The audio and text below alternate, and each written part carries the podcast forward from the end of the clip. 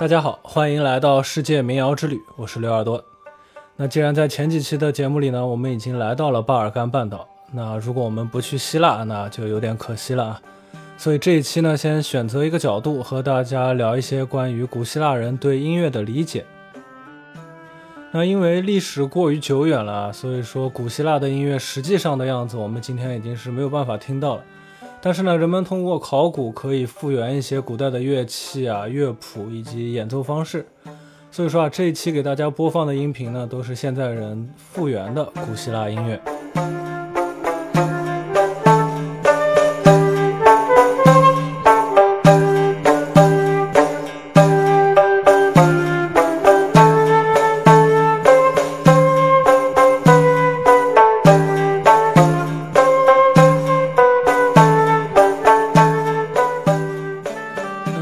希腊呢是一个国家，但古希腊其实是一个地理和文化范围的概念，也就是说呢，比今天的希腊范围还要大很多。从巴尔干半岛到小亚细亚，再到地中海沿岸的许多地区和岛屿都属于这个范围。即便我们只讨论今天的希腊，也就是巴尔干半岛南部和爱琴海的这个范围。它也会涉及到山区、沿海、岛屿这些地形所造就的许多差异很大的文化。那这些差异在音乐上也都有体现。除此之外啊，古希腊的历史、神话、哲学等等和音乐也都有难舍难分的关系。它所涉及的领域很多，有一些呢我也并不太擅长。所以说啊，我不知道我今天开了这个头之后能走多远，只能说尽量在我的能力范围内给大家介绍吧。这一期呢，主要是和大家聊一聊古希腊音乐和古希腊的神话哲学之间的关系。因为古希腊的音乐作为整个西方音乐的起源啊，是一个很重要的课题，所以关于这方面的中文资料呢，也已经相对比较充足了。如果说大家觉得我介绍的不够呢，也可以根据自己的兴趣，在网上搜索其他更多的内容。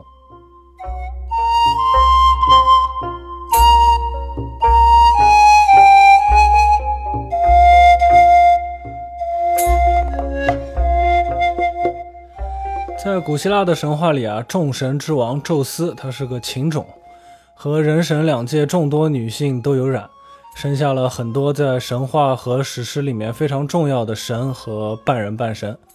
然而，宙斯和掌管记忆的泰坦女神叫摩涅摩星尼所生的女儿呢，叫做缪斯，掌管艺术和各种灵感。缪斯啊，有的时候是一个人，有的时候呢又是多个人的总称。那作为一个女团的缪斯啊，他们在不同的记载中呢，可以是三个人、四个人、七个人或者九个人。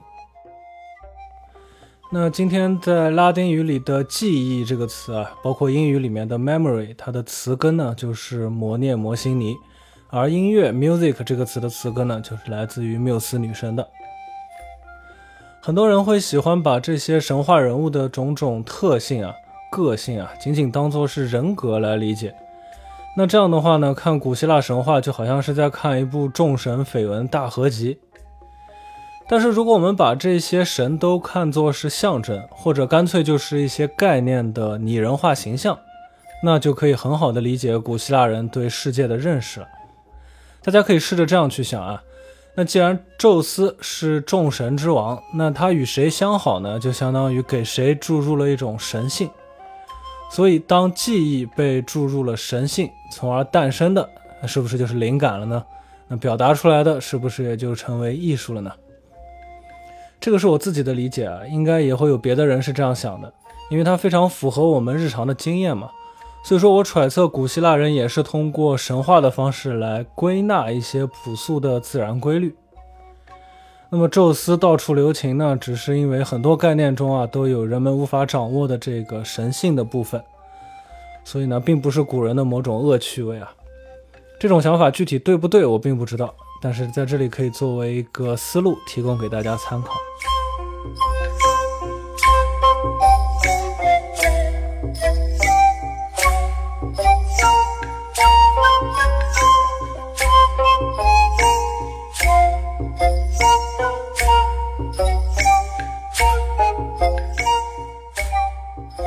由于神话本身就没有什么客观事实可以去遵循，加上古希腊神话呢本来就是许多城邦和部落的信仰，它们混合而成的。那在不同的时代、不同的地区，包括不同的作者的叙述中呢，都是不太一样。就比如说在维奥蒂亚地区，原始的缪斯女神呢只有三个，而且其中还包括了后来作为缪斯之母的这个记忆。另外两个呢，分别是代表思想和歌曲。或许啊，这里的人把缪斯当做创作过程中各个阶段的象征，而不是一个艺术门类的主宰。在其他的一些记载中呢，缪斯有的时候呢又是太阳神阿波罗的女儿，因为阿波罗呢也掌管着音乐。当然，在大部分的记载中呢，阿波罗呢他可以说是缪斯的一个领导。虽然说啊，music 这个词来自于缪斯，但是权力最大的音乐之神还是阿波罗。他掌管音乐、歌曲、舞蹈和诗歌。传说呢，弦乐器也是他发明的。然而，在希腊神话中，还有一个与音乐相关的形象，叫做萨提尔。这个是雄性本能的象征。和缪斯一样啊，萨提尔也不是一个个体，而是一个总称。但是萨提尔呢，他就不能算神了，甚至可能连人都还不如。这个词啊，甚至可以直接翻译成色狼。之前在介绍塔兰泰拉舞曲的时候呢，有提到啊，萨提尔是酒神狄俄尼索斯的朋友，也一说呢是酒神的老师或者是追随者。总之啊，他就是一个喝多了之后兽性大发的一个具象化，丑陋而且下流。萨提尔头上长着山羊角，腿呢也是山羊腿，因为人们觉得山羊发情时候的表现啊非常的淫邪。萨提尔也擅长音乐呢，这个事情应该也不难理解吧？因为喝多了之后的这种迷醉状态也可以给人灵感，而且还会增加人的表现欲。在希腊神话里有这样一个故事啊，说有一天雅典娜她在家吹奏一种叫做奥洛斯的双管笛子，这个时候啊，她无意间看见镜子里的自己在吹奏的时候啊，腮帮子鼓起来，非常的不美丽，像个傻子一样。于是她一气之下就把笛子给丢掉了。并且还诅咒谁要是捡到它就得死。有一个叫做马尔西亚斯的萨提尔，碰巧呢他就捡到了这个笛子。这个毕竟是女神的笛子啊，吹起来当然是相当的好听了。马尔西亚斯呢本来他就很擅长吹笛子，这下呢他觉得自己的演奏技术更是天下无敌了，他就膨胀了，他非要去找阿波罗比赛。那结果自然是输了。都说人要脸，树要皮。也不知道是阿波罗的指令，还是马尔西亚斯自己输得太过于羞耻，他最终被活剥了皮，最终是羞愧而死。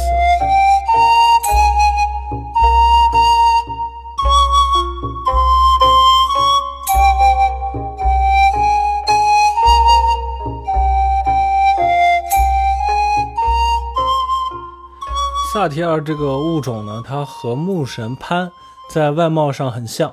他们都有山羊的特征，而且他们呢都喜欢吹笛子，再加上潘神啊，在众神当中的地位也不是很高，于是，在神话的演变当中呢，他们就慢慢的被混淆在一起了。潘神啊是牧羊人的保护神，象征着自然界的生长和繁衍，也是即兴音乐和乡村音乐的主宰。你可以想象，牧羊人在山林间悠哉悠哉的吹笛子，即兴的成分肯定是很高的嘛。和潘神合而为一之后呢，这个萨提尔的形象也就变得不那么负面了，他就从一种邪恶的兽性转变成了一种自然的野性。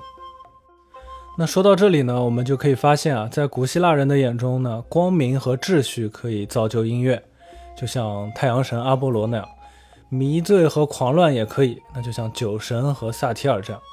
反过来说啊，一些音乐让人感到纯洁、美好、身心舒畅。另一些音乐呢，则能让人沉醉其中，难以自拔。这就像尼采在《悲剧的诞生》一书中所分析的那样，艺术既有日神，也有酒神这两种不同的精神和起源。尼采的理论呢，在这里就不继续展开了，因为今天的主题是古希腊，所以我们主要来看一看毕达哥拉斯和柏拉图这些古希腊人的理论。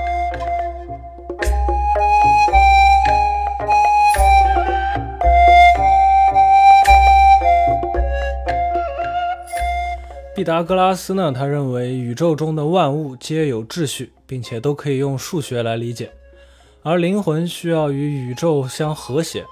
所以说啊，和谐的音乐可以净化和治愈人的灵魂。他相信完美的音乐呢，应该是可以基于一个简单的数字比率的。比如说啊，通过二比一来分割琴弦，就可以得到八度音；三比二这样分割呢，可以得到五度音。接下来呢，就一直按照这两种关系向上或者向下这么去推算，找到其他所有的音。像这种推算音律的方式，在西方叫做毕达哥拉斯律，在中国呢叫做五度相生律。但是这种调律方式呢，它有很多问题，它在有一些的音程上会不好听。但是毕达哥拉斯啊，他拒绝按照听起来好听的方式来调律，因为这种好听的方式呢，他没有办法用有理数进行计算。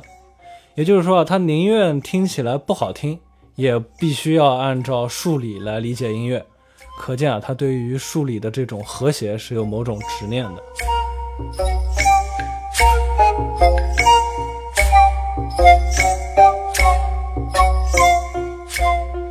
接下来是柏拉图。在柏拉图的时代啊，音乐发展的就更加丰富了。但是呢，他觉得音乐不应该变成一种娱乐和消遣的工具。他还是像毕达哥拉斯一样，认为音乐应该体现宇宙的和谐。柏拉图认为音乐呢，应该具有教化的作用和道德的力量。而他所倡导的理想国的公民啊，应该追求正确的音乐，而不是令人愉悦的音乐。这个就有点像孔子评价春秋战国时期的这种礼崩乐坏的这个意思啊。但是呢，柏拉图的学生亚里士多德呢，他则不这样认为。他在自己的著作中提到，音乐的主要功效是在情感上的。那么，不同的音乐呢，对不同的情感都会有治愈的作用。总之啊，亚里士多德认为音乐应该是消遣娱乐、精神享受和道德教育的一个统一体。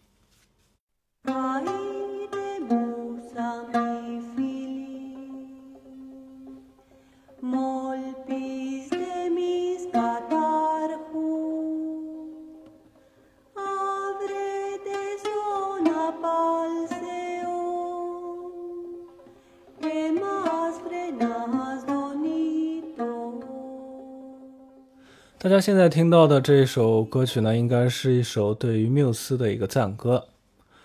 相较于哲学家们对音乐所包含的社会价值的这些看法，我更感兴趣的呢，还是神话中对于音乐的叙述。因为篇幅有限啊，所以这期只说了一些和起源相关的。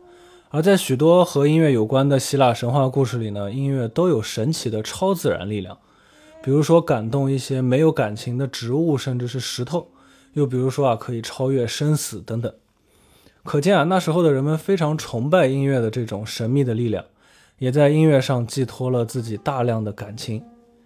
其实音乐发展到今天啊，它所承载的东西应该来说比古希腊时代又要多出很多了。然而它今天变得不那么神秘了呢，只是因为我们在自己的心灵感受上分配的注意力越来越少了。那在这里也祝愿能听到这期内容的朋友们呢，可以更加关注自己的内心，体会到音乐更多面的美。最后感谢大家的收听，如果大家喜欢我的节目，欢迎点赞、收藏、转发。大家有什么想法都可以在评论区与我互动。那如果大家感兴趣呢，也可以在音乐平台搜索“刘耳朵”，找到我自己创作的歌曲和纯音乐。那最后，在这首对缪斯的赞歌当中，结束我们今天的节目。